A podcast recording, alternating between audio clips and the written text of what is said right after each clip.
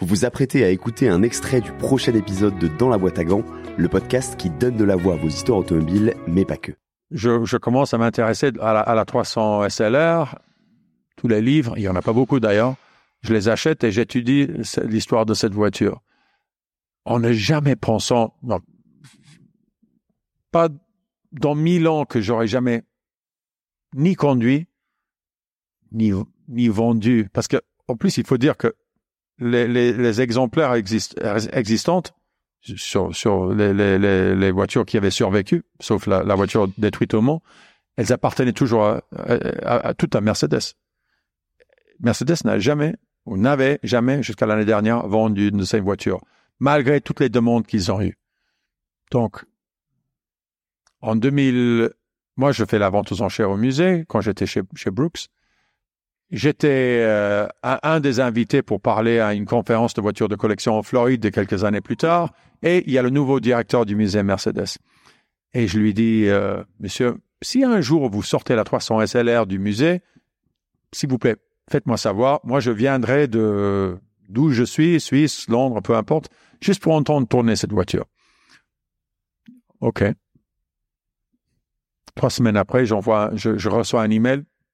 Cher Simon, est-ce que ça vous intéresserait de venir en Italie, telle et telle date, juste avant la Mille pour conduire la Uhlenhaut coupée? yes! Alors, j'arrive euh, le jour. Ah, et en plus, il me dit, on a, Mercedes sont très organisés, on a choisi deux routes pour vous. Chaque route, vous pouvez choisir le, lequel vous voulez, laquelle vous voulez. Chaque route sera de 60 km autour du lac de Garde. 60 km. La 300 SL Uhlenhaut. Incroyable. Alors, je me présente. Il y a une petite camionnette qui arrive, toute simple, pas de Mercedes, rien écrit dessus. Un chauffeur qui, qui descend, qui ouvre derrière. Et il y a incroyable, la Uhlenhaut coupée qui sort. La Uhlenhaut coupée au milieu de la campagne italienne. Et euh, les mécanos arrivent, euh, toutes sortes de sorceries mécaniques, euh, capotes ouvertes, chauffer euh, les bougies, mettre l'huile spéciale, et puis ils mettent tous des protections dans, dans les oreilles. Oui, bam, le bruit de cette voiture, c'est incroyable. C'est, ce n'est pareil à rien d'autre dans l'univers automobile, cette voiture. Alors, moi, je regarde, je dis, moi, je vais conduire ça. Vraiment. Monsieur Kidston, est-ce que vous voulez de la protection pour les oreilles? Non, bien sûr. non, non, c'est bon, c'est bon, c'est bon. Il, il, il, euh, il, euh, s'arrête le moteur. Moi, je, j'essaye de me, de me mettre dans cette voiture. On lève le volant. Parce que c'est un volant assez grand quand même je m'assieds, je m'assois dans la voiture, il y a l'arbre de la transmission qui, qui, va entre tes jambes. Le pauvre passager, lui ou elle, ils ont un, siège qui est large comme ça à côté, juste pour l'homologation. Un levier de vitesse qui semble quelque chose sorti de Indiana Jones avec des, des, des marquages bizarres qui pourraient être euh, d'une autre euh, millénium. Un petit code, quoi. Ouais, exactement. Mmh. Et puis, tableau de bord. Dieu sait comment cette cette cette euh, euh, cette machine démarre. Installé. On remet le volant, le mécano qui suit cette voiture depuis des, décennies. Son père était le mécanicien mécanicien de la voiture dans les années 50, donc il y connaît mieux que personne. Montre, hein, telle, telle, telle, magnète, magnète, euh, etc. Ça, elle est, on se rend compte que c'est complètement différent d'un 300 SL de route.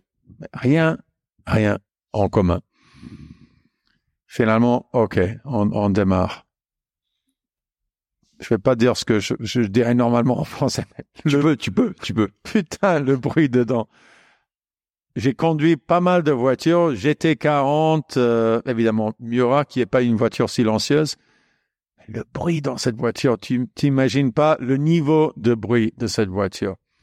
Et je, à ce moment-là, j'ai dit, j'aurais dû peut-être dire oui pour la protection, mais j'étais trop fier. Bref, le mécano vient s'asseoir à côté de moi.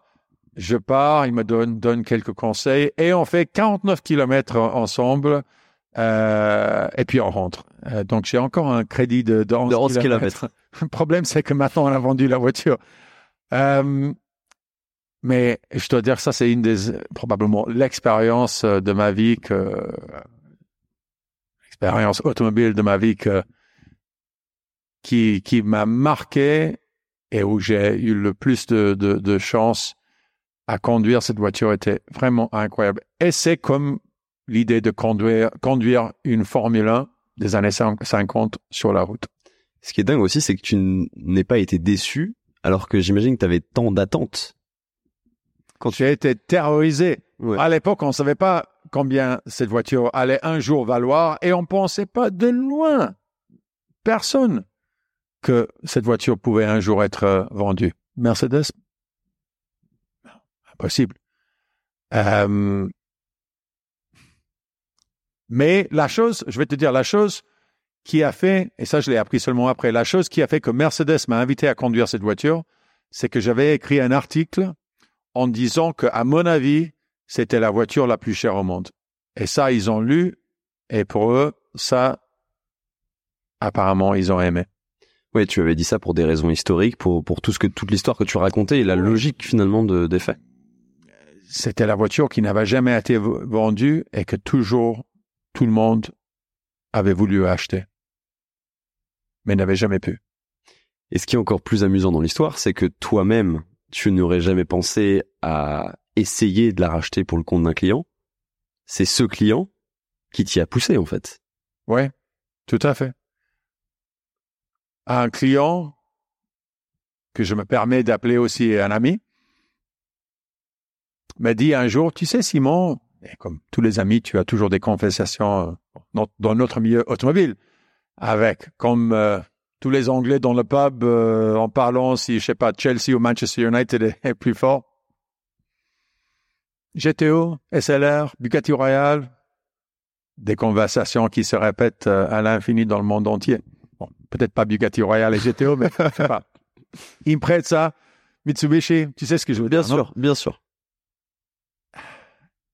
Et cet ami m'a dit, tu sais, Simon, on a eu, on a beaucoup parlé euh, concernant quelle est la voiture la plus recherchée, la plus belle, la plus désirable dans le monde.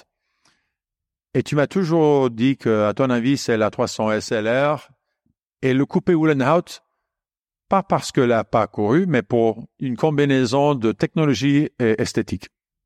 J'ai dit oui. Et tu m'as toujours, toujours dit que cette voiture ne serait jamais à vendre. Oui. OK, mais qu'est-ce que nous avons à perdre si on essaye? Oui, oui, t'as raison. Oui, rien. Tu veux essayer? Oui. Pourquoi pas?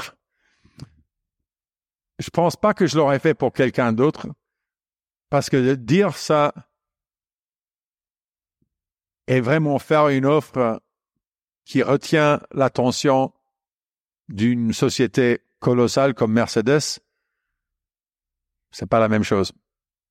Pour plus de contenu exclusif sur les coulisses du podcast, suivez-nous sur Instagram, at dans la boîte à gants. Vous retrouverez aussi la version filmée de vos épisodes préférés sur YouTube.